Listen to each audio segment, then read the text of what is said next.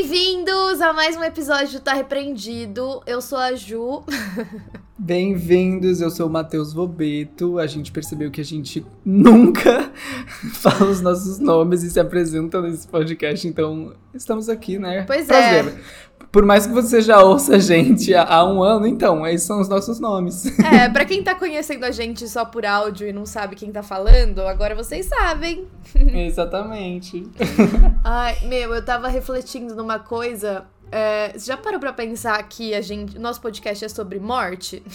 Nossa, já chegou assim, me dando um tapa na cara? Não, nunca parei pra pensar dessa forma. tipo, é, é morte e pós-vida, né? Tipo, umas assombrações e tal, mas resumindo, é sobre morte, não é? É, é. É sobre morte, é sobre mistérios, sobre crimes. Pois É um monte de coisa ruim, né? Que a gente tenta mascarar com, com um bom humor, assim, uma coisinha mais rela- descontraída, mas. Aquele bom humor vezes- duvidoso. Aquele bom humor duvidoso. Mas, mas às vezes é complicado. Mas por que tu tava pensando sobre isso? Meu, é que eu, eu entrei numa brisa esses tempos. Eu sempre faço isso de vez em quando. Mas eu não sei, eu acho que é um filme ou um livro. E eu não sei se é o jogador número um. Ou se eu tô confundindo a história. Mas é uma história que eu acho que eu falando você vai lembrar. Que é um cara que era bilionário. Isso é ficção, tá? E aí ele criou um jogo e aí ele não deixou a fortuna dele pra ninguém. Ele escondeu a fortuna dentro do jogo. Então, tipo, é um jogo muito popular, tipo metaverso. E, Aham. e aí você entra pra jogar e todo mundo tá nesse jogo pra poder achar essa fortuna. Mas, tipo, é muito difícil, porque ele é o dono do jogo e ele escondeu muito bem pra só quem fosse profissional achar, né? Aham. é, essa fortuna toda. E aí ele morreu, e aí, tipo, ele foi deixando algumas pistas. E eu achei genial essa ideia, porque eu tava pensando assim: como uma pessoa consumidora de crimes e mistérios, não dá pra eu ter uma morte sem graça, entendeu? tipo assim, Tu vai querer, tu vai querer deixar tua fortuna assim. Tipo assim, eu vou querer morrer e deixar um mistério pras pessoas solucionarem, entendeu? Ai, que horror, Ju, não fala isso. Não, não, não no sentido que eu quero que aconteça alguma coisa misteriosa comigo. Mas, tipo assim, eu acho que ia ser muito legal montar alguma coisa de tipo, ah, achem minha fortuna. Ou, por exemplo, aquele cara que ele foi enterrado e aí ele pediu pra tocar um áudio no funeral dele, que era ele falando, tipo, como se ele estivesse batendo no caixão. Tem alguém aí? Me deixa sair, não sei o quê. Mentira, eu amei esse. Esse vai ser eu, então. Esse vai ser o que eu vou fazer. Muito bom, né? E, tipo, foi Muito muito legal, porque tava todo mundo muito triste. E aí, quando ele fez essa brincadeira, as pessoas lembravam que ele era muito palhaço durante a vida. Aham, Então, aham. todo mundo ficou descontraído, deu risada e tal. Eu, na hora, acho que eu ia pensar, será que é sério? Vai que ele tá mesmo querendo sair? Gente, pelo amor de Deus. É, tu ia pensar isso. Vamos checar. Acredita. É verdade. Gente, a Ju é a pessoa que acredita em tudo. Tipo, tu pode falar qualquer coisa pra ela, tipo, de uma forma séria, ela vai levar a sério. Tipo, ah, tu viu que vai cair um meteoro aqui em São Paulo? Tá, vai cair ali na Paulista. Ela vai falar, sério? Não? Quando? Ah, não, eu vou pra São João. Ela vai. Pelo menos tipo, nos primeiros segundos eu acredito. É, é muito engraçado fazer isso com Eu a, sou. com. Meu, eu ia ficar em choque, certeza. Daí eu comecei a pensar nisso. Porque eu tinha pensado antes que eu ia achar interessante se é, a minha morte fosse um caso misterioso para as pessoas resolverem. Só que daí eu comecei a pensar a fundo na ideia e aí, tipo, eu desisti. Porque Mas ia é ser horrível. É, não, a tua morte daí já é um pouco bem macabro, né? Não, não, aí quero é que a minha macabro. morte seja. Mas, tipo, tu poderia deixar um enigma, tipo assim, Sim. ah. ahn, quem aqui vai querer a minha estante? É. Pode deixar a tua estante de herança. Aí a pessoa que tem que desvender o mistério. Tu poderia esconder a tua estante, fazer tipo um caça-tesouro. É. Gente, quem quer minha estante? Nossa, vai ser muito de interesse público. Ué, é icônico. Mas enfim, tipo, eu não que eu esteja pensando muito na minha morte, mas foi só uma brisa que eu tinha depois de ver a história desse filme barra livro, que agora eu não lembro o que era. Adoro. Não, e sempre tem é. isso, né? Tipo, por exemplo, ah, um cara bilionário tinha um artefato do Egito que ele escondeu antes de morrer e ninguém sabe onde tá. E agora ele Então, o deixou Squid pistas. Game, né? é Meio que isso também. Uhum. É um jogo, só que, claro, daí é pra- as pessoas morrem. Mas, tipo, é um jogo e é um cara muito rico que faz isso com as pessoas. É, daí, daí não, né? Mas se a gente parar pra pensar bem a fundo, Será que a nossa vida não é um jogo que os caras muito ricos estão fazendo a gente jogar? Eu acho que pode ser. Ah! Ai, para! Deixa eu até anotar isso daqui pra eu nunca mais esquecer essa frase. Meu, esse é o Eu- segundo eu- episódio que a gente vem com, com umas coisas, tipo, uns pensamentos muito esquisitos. Vamos fazer aqueles quote Tumblr, sabe? Que daí a gente põe, tipo, uma paisagem muito linda. né? Tipo, a vida é um eterno jogo que os bilionários fazem. A gente joga, tipo, uns negócios assim. Ai, a gente vai ter muitos compartilhamentos, tenho certeza. e ontem eu tava assistindo Matrix ainda, o novo, sabe? Ah, não vi. Tem na, na HBO. Ó, publi de graça, mas tem na HBO. Ó. Ah, é? Tem. E aí eu tava assistindo, e aí por isso que eu comecei a pensar nisso mais hoje, porque começou a me dar uma crise existencial da gente viver numa Matrix. É verdade. Não, eu nem gosto de pensar muito sobre isso. Mas e é bom o novo Matrix? Ah, eu gostei, mas como fazia muito tempo que eu não assisti os antigos, eu acho que tem muita referência que eu não peguei. É, então, pois é, porque quando eu assisti o antigo, eu nem sei quantos anos eu tinha, mas eu não entendi nada. Uhum. Tipo, as coisas que as pessoas tiraram do filme, eu não tinha a consciência ainda, eu acho, pra interpretar o filme, entende? Eu acho que eu nunca reassisti. É. Eu só, tipo, acompanhei pela internet, então eu meio que sei de tudo pela internet, mas na época que eu assisti eu não sabia de nada. É, então, por isso que eu pensei. Eu sugeriria quem assistiu há muito tempo assistir os outros antes de assistir esse. Porque tem muita referência que eu imagino que deve ser muito legal. E sabe na hora que você tá assistindo, você fala, nossa, era pra eu ter entendido isso e eu não entendi. Sim, sim, não pegou. É, mas vale a pena. Legal, me deu, me deu curiosidade. Isso, assista. Mas enfim, falando em mistérios, o meu caso de hoje é um caso misterioso. E. O meu também. Ah, eu amo! Uhum.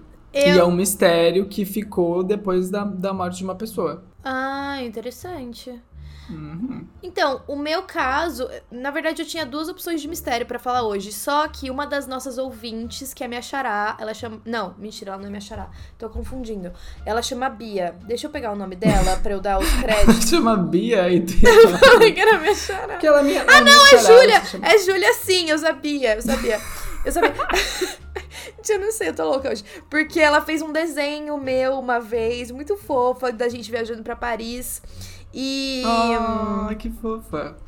E aí, ela mandou mensagem pra gente no Instagram e ela pediu um tema. ah, que é um caso que eu já tinha falado no meu canal, inclusive ela falou isso, mas ela falou que queria que eu trouxesse o caso pro podcast. Então Uhum. eu decidi falar sobre ele porque é um caso muito misterioso e porque me chamou muita atenção, já que a irmã da menina que desapareceu, ela criou uma conta no TikTok pra tentar fazer as pessoas ajudarem ela a encontrar a irmã dela até hoje. Já fazem 18 anos que aconteceu o caso. E ela é ainda não caso? perdeu as esperanças. É da Maura Murray. Hum, não conheço. Não conhece? Então, é Não. muito misterioso mesmo, é muito estranho. E ela posta TikToks agora. E ela fa- Porque ela tá muito a par da investigação. E ela quer que as pessoas ajudem ela a descobrir. E aí eu comecei a ver os TikToks, fiquei interessada no caso e fui pesquisar. É bem estranho mesmo. Caraca. Uhum. Nossa. Bem. Depois me passa. Bom, enfim, depois pesquisem aí Sim. também o perfil dela pra gente acompanhar esse caso mais de perto. É, eu vou. Depois eu vou deixar também na descrição do podcast o arroba do TikTok pra quem quiser ver os vídeos, porque eu acho interessante. Por mais que a gente tá no Brasil, não, não existe publicidade demais pra esses casos, né? Vai que alguém acaba vendo ela, descobrindo alguma coisa e pode dar informação. Tem até o site oficial pra você mandar alguma coisa se você tiver. Com certeza, até porque tem brasileiros que nos escutam fora do Brasil, né? Uhum, exatamente Então. isso que eu falei. Tem muita gente que mora nos Estados Unidos, que foi onde aconteceu, então tem chances, né? Exatamente. E o meu caso, ele também é, tipo assim, parando pra pensar, ele é de alguma forma parecido com o teu, porque a irmã da, da mulher que sumiu também até hoje, né, a família dela até hoje busca respostas pra entender o que que aconteceu. E o caso é o da Maura Murray. o caso é da Maura Murray, e aí ela tem um perfil no TikTok. Imagina. é da Cindy, Cindy James. E é aquela do Homem Invisível? Ela mesma. Ai, eu amo! Quer dizer, não amo. Não amo. Não É, esse caso ele é bem doido, assim, ele é É. muito misterioso, porque ele te faz questionar se o que, que aconteceu foi verdade, não foi verdade, se a pessoa tava mentindo, não tava mentindo, aconteceu um- várias Sim. coisas que chega uma hora que tu não sabe mais o que, que é a realidade de fato do caso, sabe? E tem o E filme, hoje- né? Então, tem o filme. Exatamente. É um caso bem famoso, é um caso bem famoso porque, de fato, ele é muito misterioso. Tipo, Uhum. até hoje a polícia não sabe o que, o que, que aconteceu e o caso tá em aberto, assim, sem solução. É um dos mais absurdos que eu já vi. E até interessante, porque faz muito tempo que eu ouvi sobre ele. Vai ser legal ouvir com mais detalhes. Vai. Meu, uma outra coisa que eu toquei, me toquei essa semana, porque eu tava no restaurante e aí eu pensei, ai, eu fiquei com. Eu tô ficando com uma raiva, tipo, é muito chato isso, eu queria repreender O quê? ah, um- uma coisa. Ai, faz tempo que a gente não repreende. Então, faz tempo, é isso que eu tava pensando, eu queria repreender hoje. Porque nenhum lugar mais tem cardápio. Ai, a pior, pior legado da pandemia. Cara, é muito chato isso. Eu odeio usar Tipo- QR Code. E, tipo assim, eu sou uma pessoa que eu preciso ter as informações visualmente, tipo, na minha frente pra eu tomar minha decisão. Eu perco muito tempo decidindo as coisas simplesmente por- pelo cardápio ser no celular. Porque daí eu tenho que voltar e tenho que clicar não sei onde, tenho que voltar pra outra aba e ir na outra aba. Se eu tivesse um cardápio, tipo, que era só abrir, ia ser muito mais fácil. Exato, e o que, que os restaurantes fizeram com o cardápio? Jogaram fora? Pois é, eu não sei. Eu não consigo entender também. É eu, que eu imagino que, tipo, é deve bom ser. pro planeta e tal, mas. Mas. Ainda assim, É, eu acho que Tipo- deve ser mais fácil pra eles, né? Pra atualizar mais rápido e tudo. É, com certeza, pra não ficar imprimindo toda hora novos cardápios. É. Mas, tipo. Ainda assim, eu, eu ainda sinto um cheiro de greenwashing, sabe? Que nem aquela história do canudo e das tartarugas, que, tipo, Hum. no final não era bem assim, que, tipo, não são os canudos que estão matando as tartarugas. Sim, é, tipo, o exato. plástico, plástico. Mas aí teve toda a comoção dos canudos e tal. Então acho que o lance do cardápio, tipo, ah, sustentabilidade, eu acho que é mais por esse lado mesmo. Porque de fato, o problema do, do desmatamento é o agronegócio, não são os Uhum. cardápios, né? Exato, o problema é muito mais embaixo. É que é foda, né? Tipo, as pessoas começam a usar como desculpa e aí a maioria das pessoas compra e vai ficando por isso. É. Mas Ah, realmente. enfim. eu também complicado. repreendo. Concordo. Então tá, vamos repreender isso hoje. É isso. Chega! Muda, Brasil. Chega de cardápio digital. Se você é dono de um restaurante, pare. Ai, ai. Ai. Bom, então vamos começar, né? Vamos, só vamos dar os recados que a gente sempre esquece. Ah, é. então não vamos começar, vamos dar os recados. Paciência com a gente. Pessoal, como sempre, quem tá ouvindo a gente, primeiro a gente quer agradecer as pessoas que apoiam a gente no Catarse. É, ajuda muito com o podcast. E pra quem quiser apoiar a gente também, quem puder, né?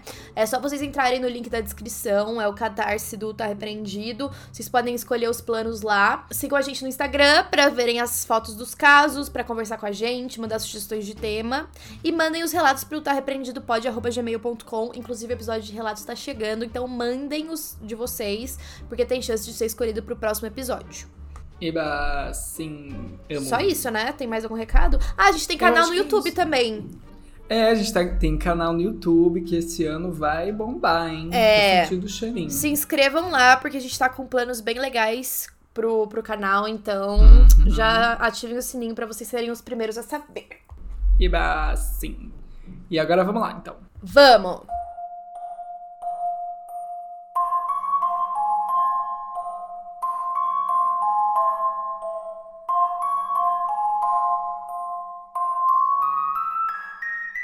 Bom, gente, então, como eu falei pra vocês, o caso da Cindy James, ahn, ele ficou bem conhecido porque a Cindy, ela era uma enfermeira que durante sete anos ela foi ameaçada com cartas misteriosas, com ligações, até ameaças físicas aconteceram e depois de um tempo ela apareceu morta.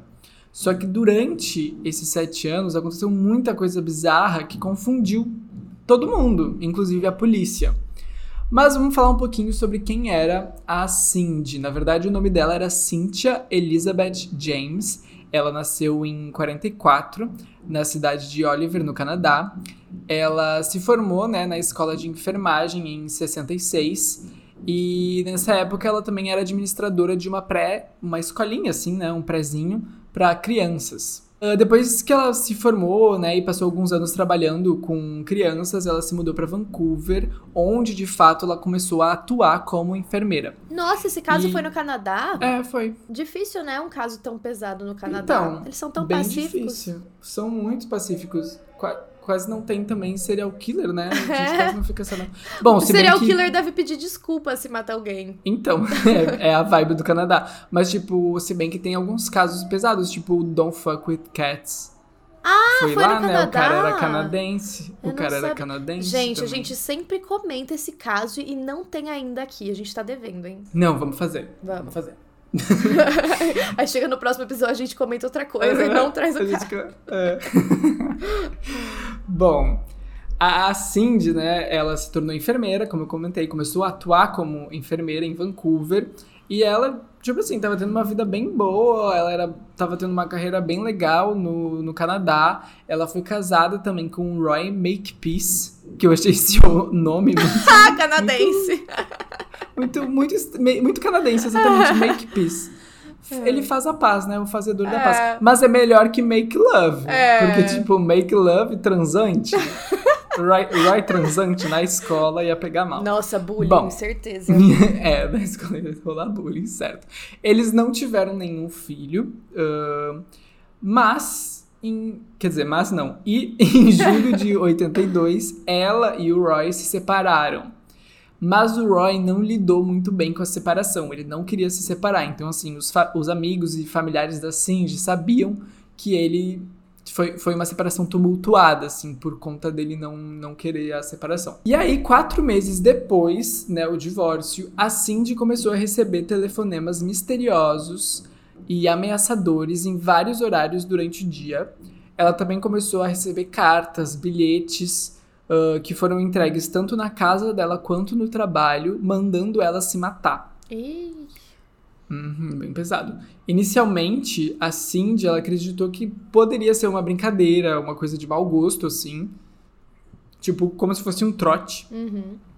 Mas o problema persistiu por sete anos. E foi aí que ela decidiu envolver a polícia. E também foi aí que tudo começou a piorar. Depois de sete anos ela envolveu a polícia? Depois de sete anos. Nossa, mas ela foi guerreira então, hein? Pois é, foi muito tempo, né? Eu também Muito. achei. Tipo, sete anos tu recebendo carta ameaçadora e aí tu pensa. Hum, esse trote aqui, a piada ficou velha. Sete anos pensando que era só um trote. Tipo, a pessoa tem que insistir muito, né, nesse É, trote. então, então, e, então, isso também é, foi, como eu posso dizer, uma, uma coisa que a polícia suspeitou também, sabe? Uhum. Porque, tipo, sete anos recebendo ameaça e tu só vai procurar a polícia depois desse tempo todo. É. Estranho. Mas até então a polícia tava aceitando tudo. Foi depois, quando outras coisas aconteceram, que eles começaram a desconfiar de basicamente tudo. Uhum. Bom, nesses sete anos, o que, que ela contou pra polícia, né? O que, que aconteceram nesses sete anos? Que ela foi vítima de quase 100 assédios ah, e cinco ataques físicos, que foram bem violentos. E todos eles tinham registro e laudo médico, então tá, realmente tinha como comprovar esses ataques.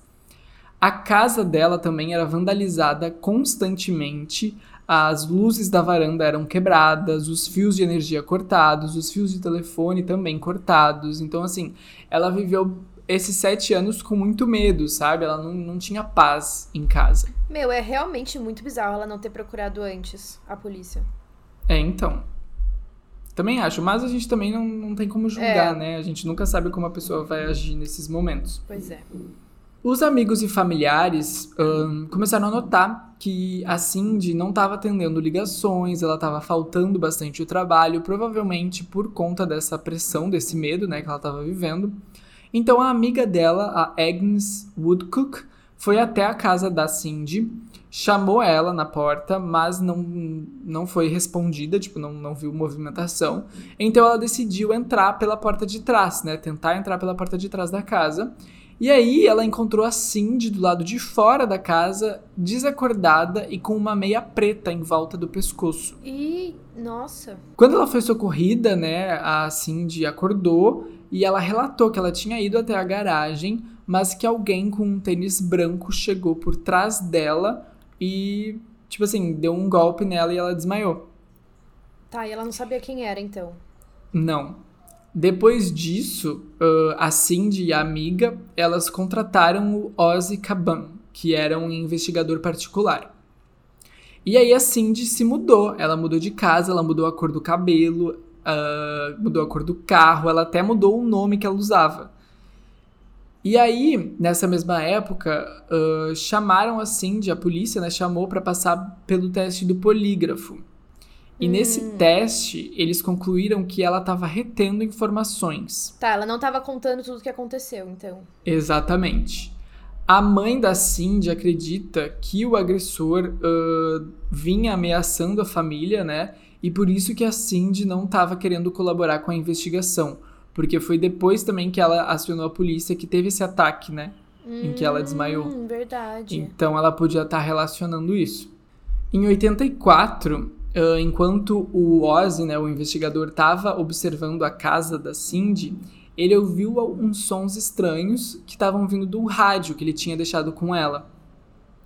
Quando ele olhou pela janela, ele encontrou a Cindy deitada no chão com uma faca na mão. Ah. E aí eles levaram ela para o hospital, ela foi socorrida e lá ela relatou que ela foi atacada e drogada por uma agulha, né, que tinham colocado no braço dela que o agressor, né, tinha, tipo, meio que drogado ela com essa agulha. Ai, meu Deus. Pois é, porém, a polícia nunca registrou impressões digitais. Então, esse caso ficou sem uma documentação oficial, entendeu? Não tinha como comprovar que de fato isso aconteceu. E aí, depois disso, a casa da Cindy começou a ser vigiada 24 horas por mais ou menos 14 policiais que iam se revezando ao longo do dia. Nossa, bastante gente. Bastante gente. As investigações começaram a apontar nesse momento que poderia não existir um agressor. Mas, em contrapartida, os pais da Cindy acreditavam que, na verdade, o agressor tinha começado a se afastar para que os policiais não encontrassem ele e também até suspeitassem né, da, da Cindy. É muito louco isso, porque se realmente tinha um agressor, ia ser inteligente da parte dele dar uma afastada pra polícia achar que a Cindy que tava doida, né? Então, com certeza, mas é aquela coisa, quem pode ser como pode não ser, é. quem tu acredita, né? Dá pra, dá pra muito... ser as duas coisas, né? Exato. E aí, o que, que aconteceu? No dia 11 de dezembro de 85, a Cindy foi encontrada meio que, tipo assim, mais ou menos consciente, sabe? Tipo, atordoada, Sim. assim. Ela tava usando botas e luvas uh, de trabalho. E além disso, tinha uma meia de nylon preta no pescoço dela de novo. Ah, igual na casa dela. Uhum. A Agnes e o marido Tom uh, de decidiram ficar com a Cindy né, nessa noite. E aí eles ouviram ruídos e acordaram com o porão pegando fogo e sem linha telefônica no, na casa. Eita! Depois disso, a Cindy foi internada em uma ala psiquiátrica de um hospital por tentativa de suicídio. Ah, eles acharam que ela que tinha colocado fogo. Exato.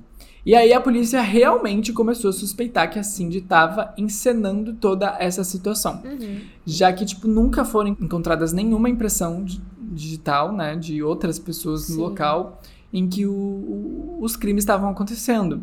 E também, além disso, a Cindy tinha passado pelo aquele teste do polígrafo que tinha, né, concluído que ela estava omitindo informações, uhum. o que uhum. aumentou ainda mais a suspeita da polícia. Sim. Só que aí, gente, o que, que aconteceu? No dia 25 de maio de 89, né, seis anos e sete meses após o suspeito telefonema, a Cindy desapareceu. Tipo, sem deixar vestígio nenhum. Mas isso é, tinha dado uma acalmada nas coisas, ou não? Ela ainda continuava sendo ameaçada? Não, tinha dado uma acalmada, uh, principalmente porque ela tinha sido né, uhum. uh, internada no, no, hospital psiquiátrico. Ah, ela estava internada ainda e desapareceu de lá, então? Não, não, ela já tinha saído, mas tipo, ela ah, tá. passou esse tempo lá no hospital. E aí ela desapareceu sem deixar vestígios né, nenhum. E nesse mesmo dia, o carro dela foi encontrado em um estacionamento do mesmo bairro. Uh, e dentro do carro tinham alguns mantimentos, tinha um presente embrulhado e tinha sangue na porta do motorista. Ixi. A carteira também foi encontrada debaixo do carro. E duas semanas depois disso, o corpo da Cindy foi encontrado em uma casa abandonada. Só que qual que foi o problema? As mãos e pés dela estavam amarrados juntos na parte das costas.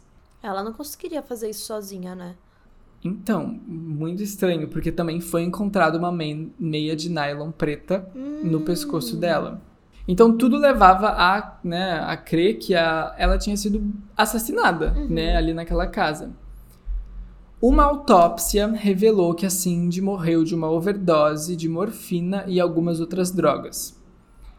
E aí a polícia chegou à conclusão de que ela tinha cometido suicídio. Ah! Porém, o Ozzy, um investigador particular, não acreditava nessa hipótese porque ele não acreditava que ela teria como se, ama né, tipo, se amarrar daquela forma. É, teria que ter É, uma como é segunda que ela ia- pessoa, né? É, teria que ter uma segunda pessoa. Não sei se isso é possível. Acho que não, né? Não Bom, sei alguns também. outros legistas de Vancouver ah, também descartaram a hipótese de acidente, de suicídio e de assassinato. Inclusive, no documento oficial, né, tipo, ah, que os legistas escrevem, a autópsia, né, É. ah, tá escrito como um evento desconhecido que causou a morte. Ah. Então, até hoje, não se sabe ao certo se de fato foi um assassinato ou um suicídio. E aí, ah, apesar da polícia acreditar na hipótese né, do suicídio, o ex-marido da Cindy chegou a ser apontado como suspeito. Ah, eu ia perguntar isso. Cadê ele nessa história? Então, ele chegou a ser apontado como suspeito, junto com o Pat McBride, que era uma, um amante, não amante, tipo um namorado né, dela. E ele era policial, inclusive. E também um homem, né, que teria sido visto correndo no meio-fio no dia em que aconteceu o incêndio na casa, lembra? Hum, lembro. ele também foi apontado como suspeito. Mas, tipo assim, nunca foram encontradas provas suficientes ah, que fossem capazes de incriminar algum dos três. Mas tinha, tinha alguma prova ou só. Tipo, não, não só conseguiam suspeitos. incriminar mesmo? Não conseguiam incriminar, de fato. Ah, as autoridades, né, a, a polícia apontou a causa da morte como suicídio e o caso foi arquivado. Ah, a família sempre questionou essa decisão, a justiça chegou a reabrir a investigação, mas nunca se teve nenhuma resposta definitiva até hoje. E por isso esse é um dos maiores mistérios, né, ah, sem solução no- dentro do, do mundo de crimes. A irmã da Cindy acompanha o caso até hoje e também cobra ações da justiça. Ela faz alguns posts em blogs, né, em sites específicos ah, de mistério, inclusive. Hum. E ela também alguns livros foram publicados a respeito dessa história. Também tem alguns programas de investigações criminais que fizeram sobre essa história. Mas a família aguarda né, a conclusão real do caso até hoje. Que doideira. Realmente Homem Invisível. No filme é bem assim, né? É que ele, ele literalmente conseguiu um jeito de ficar invisível, mas. É, no filme é exatamente isso. Então, porque é muito bizarro não ter digitais no crime, na, na cena do crime. A história é muito confusa, porque chega um momento que tu duvida dela. Chega um momento que tu acredita, principalmente quando ela é internada, né, no, no hospital psiquiátrico, tipo, com, com a amiga e o marido junto na casa. Cara, é que é muito doido. Tipo, pode ser que, sei lá, ela tinha umas crises psicóticas e fazia coisas que ela não se lembrava depois. Pode ser que tinha alguém. E eu imagino que se tivesse alguém de verdade, imagina a frustração dela de não conseguir ter prova nenhuma. Exato, é muito filme, né, de terror isso, de suspense. Exato. Nossa, eu fico pensando. Porque eu lembro que uma vez eu vi um TED Talks. Meu, eu, quando eu tava no meu emprego antigo, eu não tinha nada pra fazer. O único site que era liberado pra fazer coisas aleatórias era TED Talks. Então eu ficava assistindo o dia inteiro. e aí eu vi um vídeo de um, de um palestrante que ele tava contando a história de um cara que ele.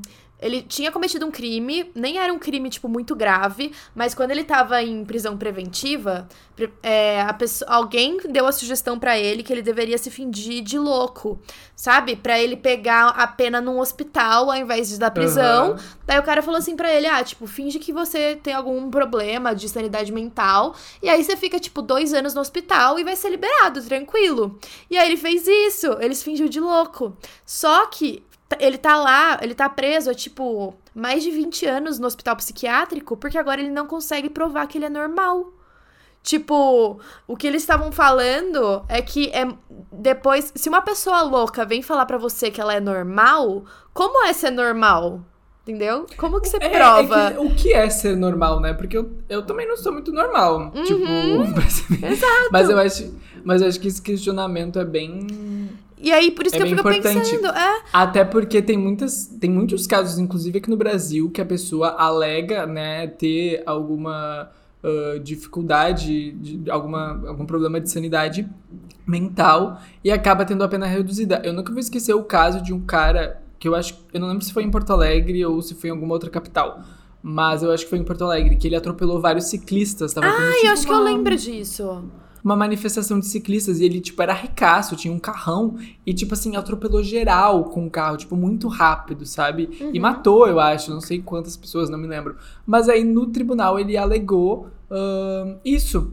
E ele, tipo, todo mundo acatou, ele conseguiu passar. Ele claramente não, não tinha. Tipo, foi só uma forma que ele encontrou de ter uma pena reduzida e de não pagar pelo crime que ele cometeu. O que é muito complicado, porque, tipo, de fato tem pessoas que, né, uh, tem alguma dificuldade, tem, né, problemas de sanidade mental. Uhum. Mas tem outras que, que não. não. Então, tipo assim, a, normalmente as pessoas que têm muito dinheiro, elas conseguem, inclusive, comprar um atestado. É, exato. Que prove isso, que prova isso. Então, tipo assim, é, é foda isso. É muito injusto, né? Mas é aí eu fico injusto. pensando nisso, tipo, se as pessoas acreditavam que realmente ela era doida, sabe? Que ela tava inventando tudo aquilo, para ela provar que não, às vezes isso acabava virando uma bola de neve. Porque quanto mais é. ela falava, mais ach iam achar que ela estava fora de si. É óbvio que pode ser que seja isso mesmo. Mas se não for, eu não consigo me imaginar no lugar dela. Então, tem. E aquele filme Garota Interrompida? Ah, é verdade. É ótimo, né? Quer dizer. Muito bom. Ele é meio doido, mas é ótimo. Ele é muito doido, mas me lembrou agora, não sei porquê. Enfim. Voltando aqui pro, pro, pro assunto. É. Bom, vamos falar de outro mistério, então. Vamos. Bom, esse caso não é tão recente, vai, mas é já nos anos 2000 e é importante mencionar de novo que ainda tá aberto e quem tiver alguma informação, eu vou deixar também, a gente coloca lá tanto na descrição do episódio quanto ali no Instagram, né, para vocês verem o site oficial. Boa. Bom, vou começar falando quem era a Maura. Ela nasceu no dia 4 de maio de 1982 em uma cidade chamada Brockton, no Massachusetts. Era a filha mais nova do Fred e da Laurie. O Fred era técnico médico e a mãe era enfermeira. E ela cresceu numa outra cidade, que era um pequeno subúrbio, e a família era, tipo, bem trabalhadora. Eles não eram ricos, mas eles tinham uma condição boa. E ela tinha vários irmãos. Ela tinha um irmão mais velho chamado Fred Jr., tinha duas irmãs chamadas Kathleen e Julie e o irmão mais novo se chamava Kurtz. A irmã que fez o TikTok é a Julie. Uhum. Os pais se divorciaram quando ela tinha seis anos. E aí ela se destacava muito, tanto academicamente quanto nos esportes. Ela era membro de uma sociedade de honra nacional e ela era conhecida na comunidade por ser bem ativa. Ela diziam que ela era muito bondosa. O sorriso dela era bem marcante, então todo mundo lembrava dela sorrindo o tempo todo. E ela participava de quase todos os esportes, inclusive basquete competitivo, e isso fez com que ela viajasse por toda a Nova Inglaterra quando ela era adolescente. Ela se formou como a melhor da turma no ensino médio e ela pôde escolher qual faculdade ela queria frequentar. Nossa, eu queria. Pois é. E lá nos Estados Unidos, ela era boa tanto nas provas quanto no esporte, né? E isso dá muita vantagem para você escolher a sua faculdade. Sim, ganha bolsa, né? Isso. Apesar disso, ela decidiu aceitar uma indicação é, e se juntar à irmã dela, Julie, na Academia Militar dos Estados Unidos. Ela continuou a se destacar num rigoroso programa militar e acadêmico lá, e ela também é, tinha muita força no, no atletismo e começou a participar de várias competições pelo país. Mas durante o segundo ano dela nesse lugar ali, nessa academia militar, ela decidiu que o serviço militar não era para ela. É, e ela, nessa academia militar, você escolhia um curso. Ela fazia engenharia química. Mas ela não gostava muito. Apesar disso, apesar dela falar que ela não gostava e por isso ela saiu da academia, nessa época ela roubou maquiagem. Ué? Do nada. Ela roubou maquiagem de um estabelecimento e aí os, a, o pessoal da academia militar ficou sabendo e isso é, violava o código de conduta deles. Então, isso contribuiu para é um elas. Crime. É, exato. é que eu acho que era uma coisa bem baratinha, sabe? E não sei. Não que, ah, não então que justifique. Então não, tudo bem. Né? Não que justifique, mas o que eu entendi da história é que a pessoa dona do estabelecimento não se importou tanto, sabe? Tipo, ela chegou a devolver Sim. e não foi um caso que, nossa sabe? Sim, sim, Gerou criou muita controvérsia, tipo, meio que bastou pra ele ela sair da, dessa universidade. E aí ela voltou a morar é, na, na, na- cidade dos pais dela. E ela foi transferida pra Universidade de Massachusetts. E lá ela decidiu que ela ia seguir a carreira de enfermagem, que não tinha nada a ver com engenharia química, realmente ela não gostava. Bom, ela tinha planos de passar o verão em Oklahoma, trabalhando em um hospital pra ficar mais próximo do namorado dela, que chamava Billy. E ela tinha conhecido ele na academia militar, então ela ia passar um mês ali com ele. Então dava pra ver, isso é importante porque dava pra ver que ela tinha planos pro futuro. Então, Sim. o desaparecimento dela se torna mais misterioso. Agora a gente vai fazer tipo uma linha do tempo do que aconteceu antes dela desaparecer pra entender o que pode ter acontecido. Tá. Então, três meses antes, ela admitiu ter usado um cartão de crédito roubado pra pedir comida em vários restaurantes. Ela comprou grandes quantidades de comida, o que aparentava ser pra ela e pra mais uma pessoa, ou tipo, talvez só pra outras pessoas, porque não tinha como ela consumir toda aquela comida sozinha. A acus- Tá, mas isso foi em que dia? Foi em novembro de 2003, três meses antes dela desaparecer. Tá. Só que como é um cartão de crédito roubado, ela já tinha ali uma passagem pela polícia, entendeu? Tipo, ela Ai, foi gente. acusada por isso, por ter roubado o cartão de crédito. Mas em dezembro, no mês seguinte, essa acusação foi retirada por causa de bom comportamento.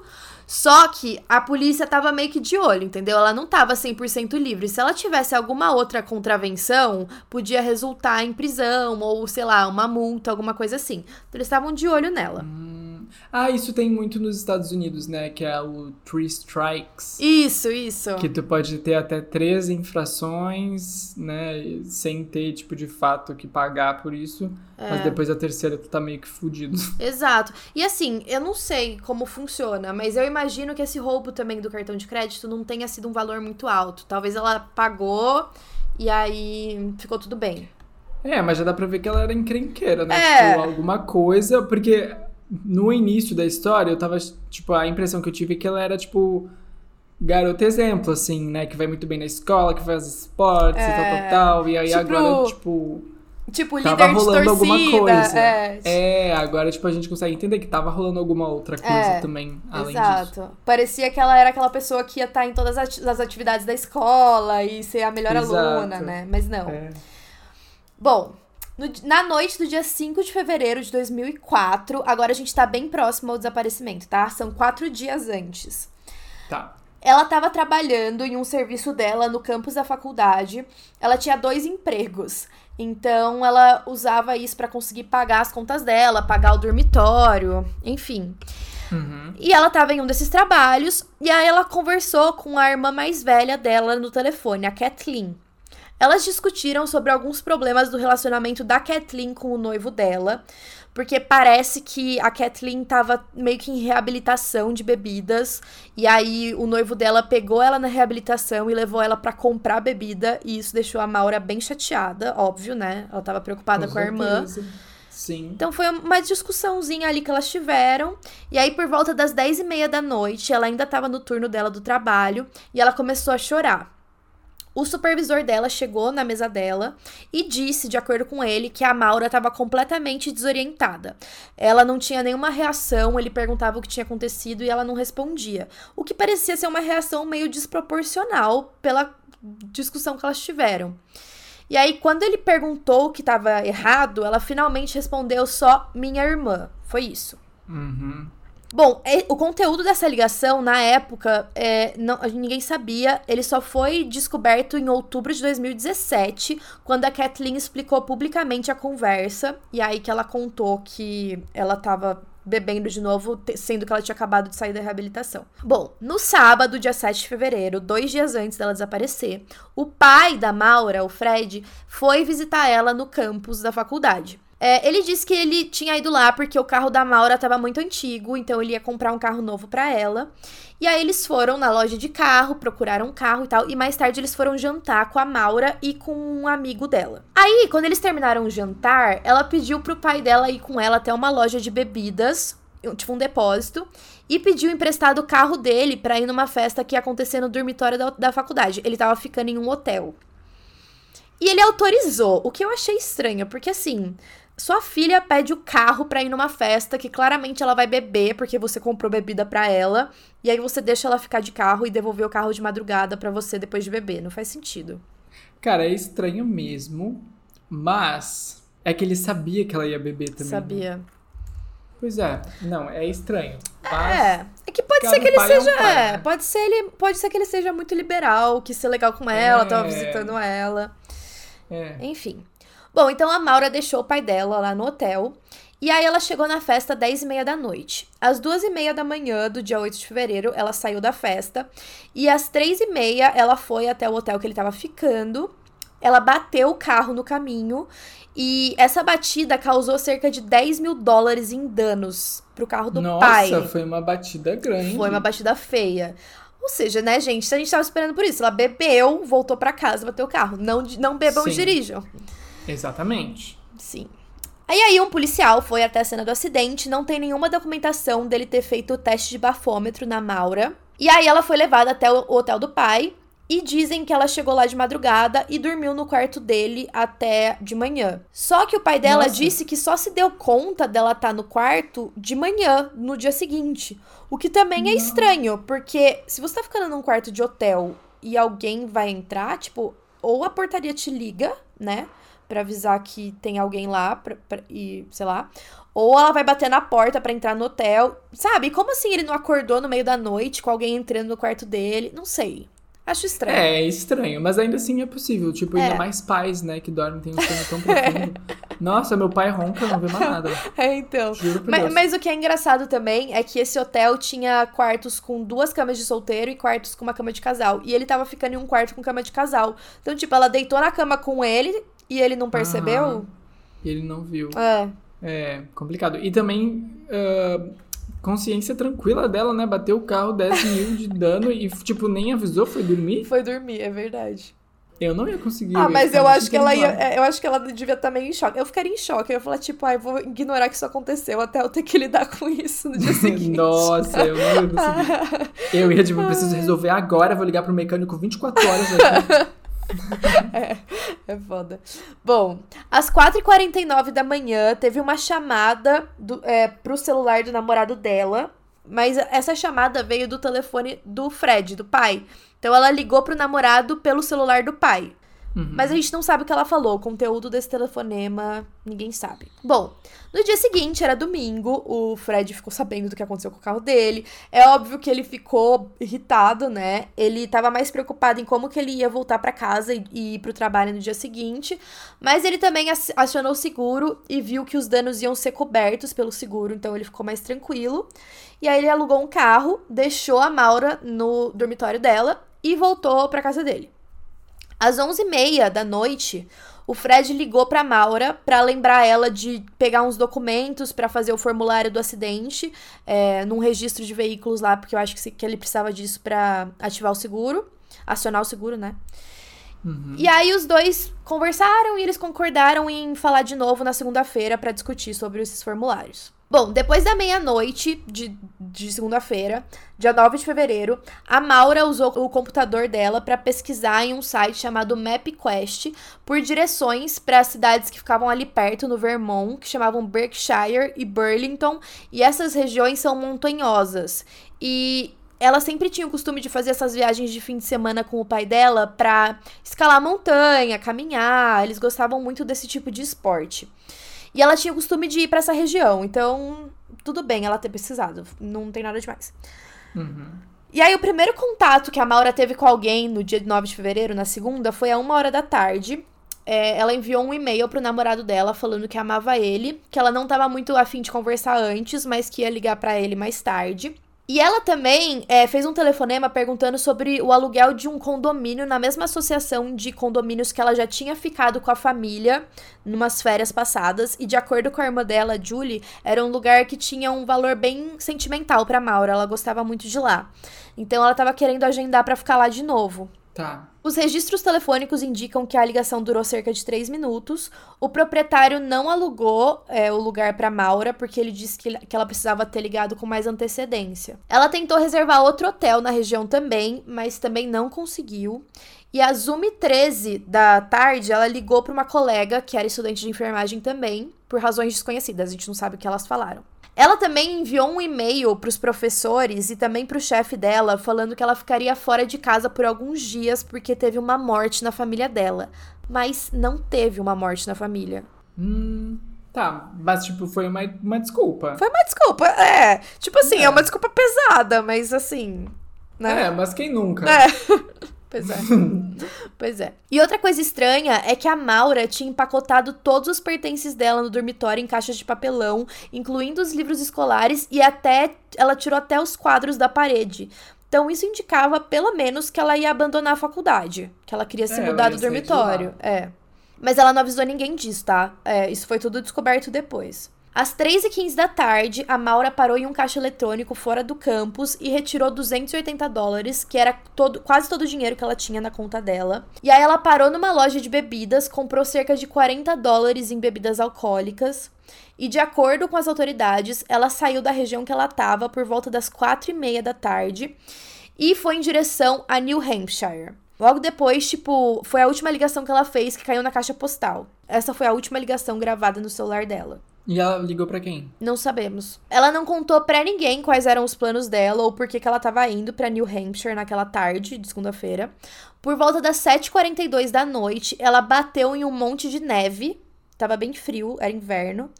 Uh, e aí um morador da área ouviu o barulho do acidente, viu da janela dele que um carro tinha batido e um outro residente próximo também viu que tinha alguém andando em volta do veículo.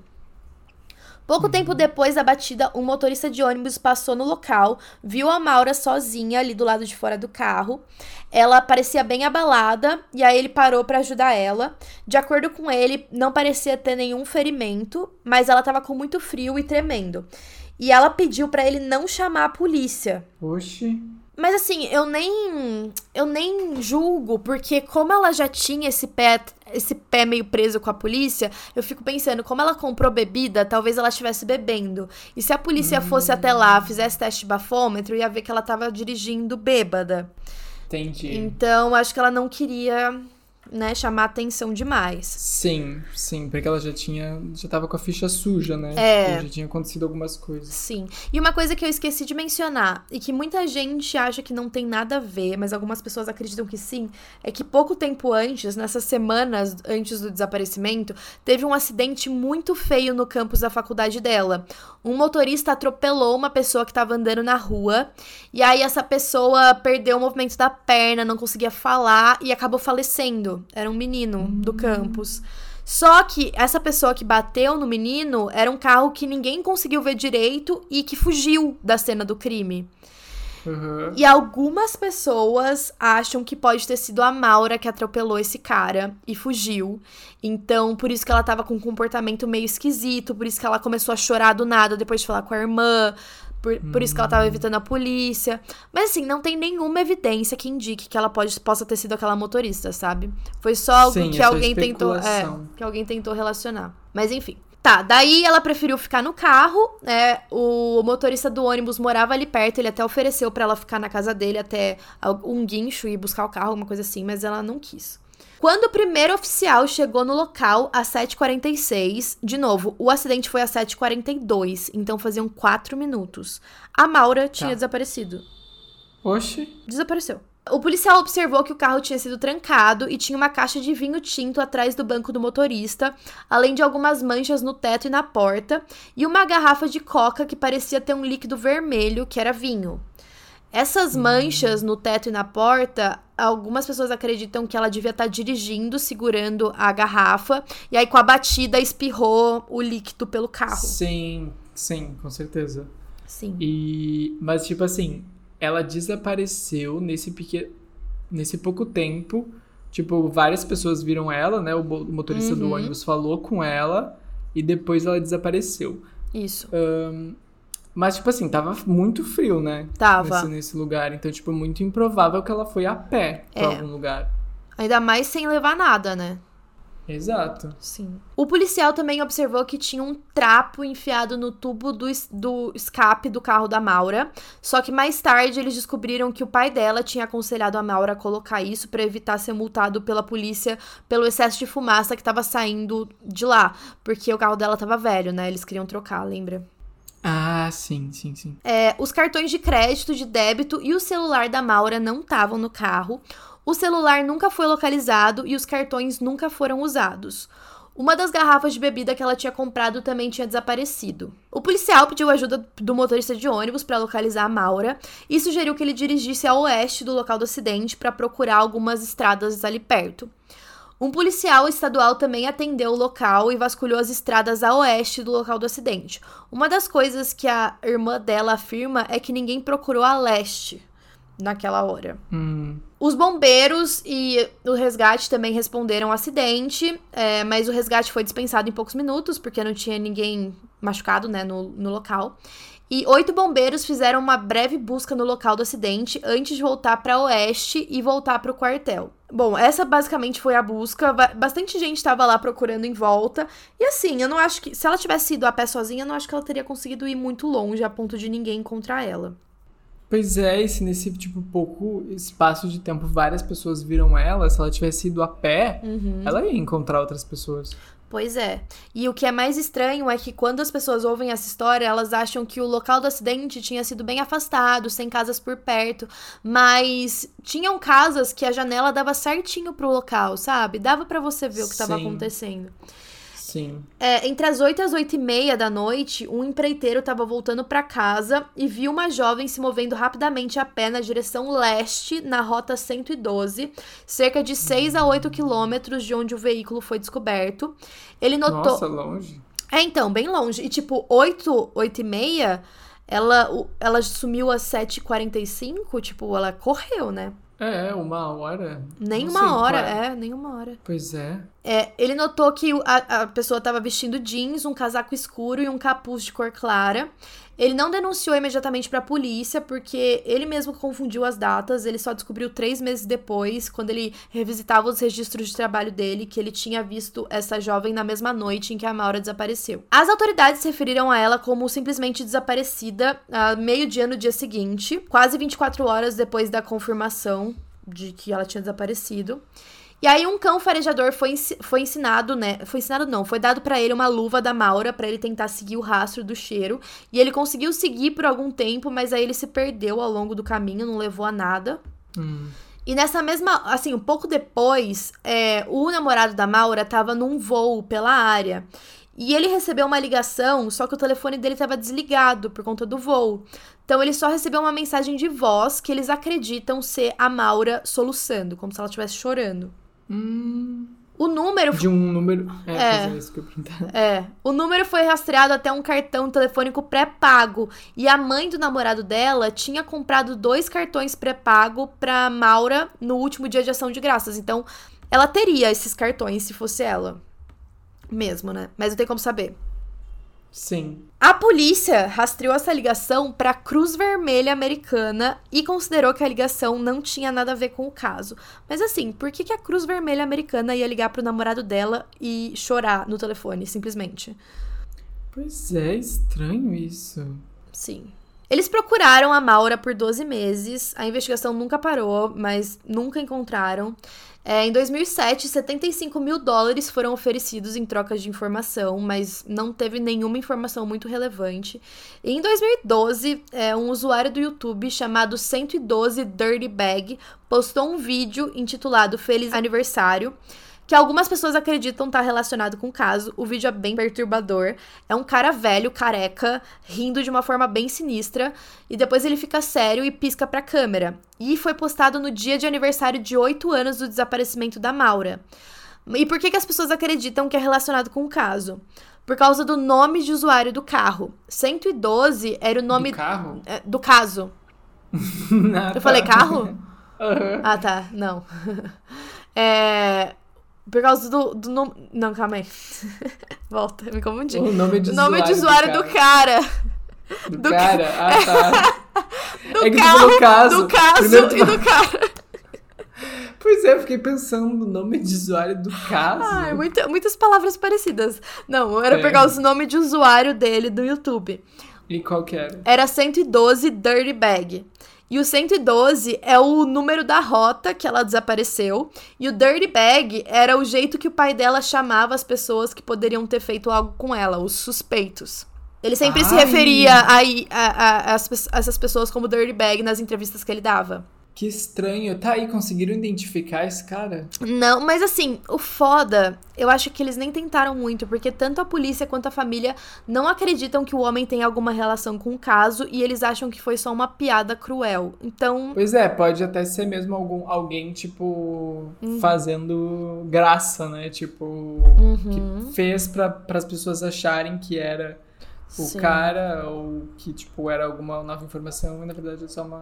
pois é. um. Meu, mas sinceramente, é um cara nojento, sério, dá muita aflição de olhar ele rindo. É uma risada, tipo, como se ele estivesse muito feliz e gostando do que tava acontecendo. Nossa, é Sim. péssimo. Mas, tipo, ao mesmo tempo, por que, que o criminoso faria isso, né? É, pois é. Mas é que talvez ele se, ele, se for o criminoso, né? Ele pode falar, tipo, ah, vocês não têm nenhuma evidência contra mim, vocês nunca vão me encontrar, né? É, mas a troco de quê? Ele ia, tipo, correr o risco. É. Ah, sei lá, você sabe como que tem esses serial killers, esses caras doidos que precisam. Que nem o, o Ed Kemper que se. É, se não, com certeza. Entregou porque senão a polícia não queria achar ele. Sim. Tem é. muito isso. Vai saber, né? Mas enfim, ninguém. cons- Quer dizer, a família e a polícia, que é o principal, não acham que tenha relação com o caso. Uhum. Em 2019, o Fred disse que ele acredita que a filha esteja morta, infelizmente. Mas tiveram alguns desdobramentos que talvez pudessem significar alguma coisa. Teve uma busca organizada em um porão próximo ao local do acidente, depois da permissão do proprietário, porque o, o proprietário que morava lá na época do crime não autorizava que ninguém entrasse na casa dele para ver o porão. Só que alguns cães farejadores estavam indicando que tinha alguma coisa nessa casa. Hum, E aí, tanto com os radares da polícia quanto com esses cães, eles apontaram pra tendo alguma coisa enterrada nesse porão.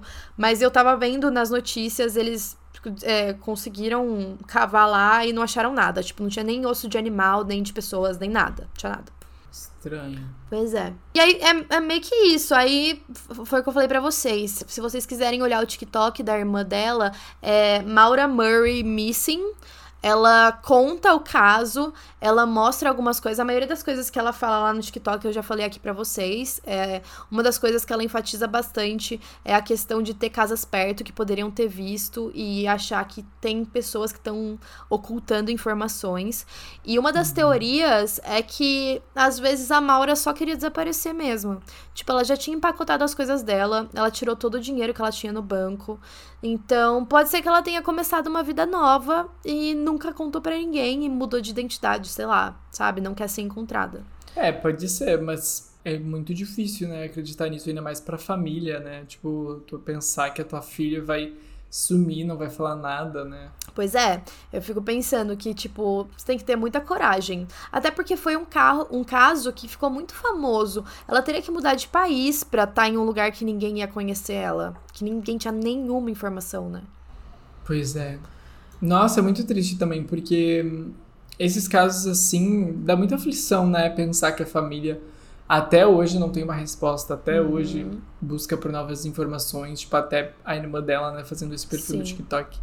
É muito triste, tomara que eles consigam, né, chegar a alguma conclusão. Exato. Eu fico pensando que nesses casos, se fosse comigo, alguém da minha família, eu acho que é melhor você encontrar um corpo do que você viver a sua vida toda sem saber o que aconteceu, entendeu? É. Tipo, pode ser que Não, seja mas- muito triste, você vai, sabe, mas pelo menos você tem uma resposta. É o que as pessoas falam, né? Que o pior é tu não ter uma resolução. Uhum. Tipo, tu não, tu não saber o que aconteceu e tu Sim. viver durante muito tempo nesse escuro, né? Pois é, e, é e esse complicado. caso, pra mim, é muito misterioso porque a gente não tem absolutamente nenhuma pista. Tipo, não tem nem, É. por exemplo, ah, uma marca de sangue no carro que indica que ela tava ferida. Não, nada, sabe? E foi muito Sim. rápido. Sim, ela simplesmente sumiu, né? Simplesmente desapareceu, evaporou, foi abduzida. Meu Deus, que horror. Pois é. Ai, gente, então é isso, né? Pois é, esses foram os casos de hoje. Obrigado pra quem ouviu até aqui Até e mais. até o próximo domingo. Até.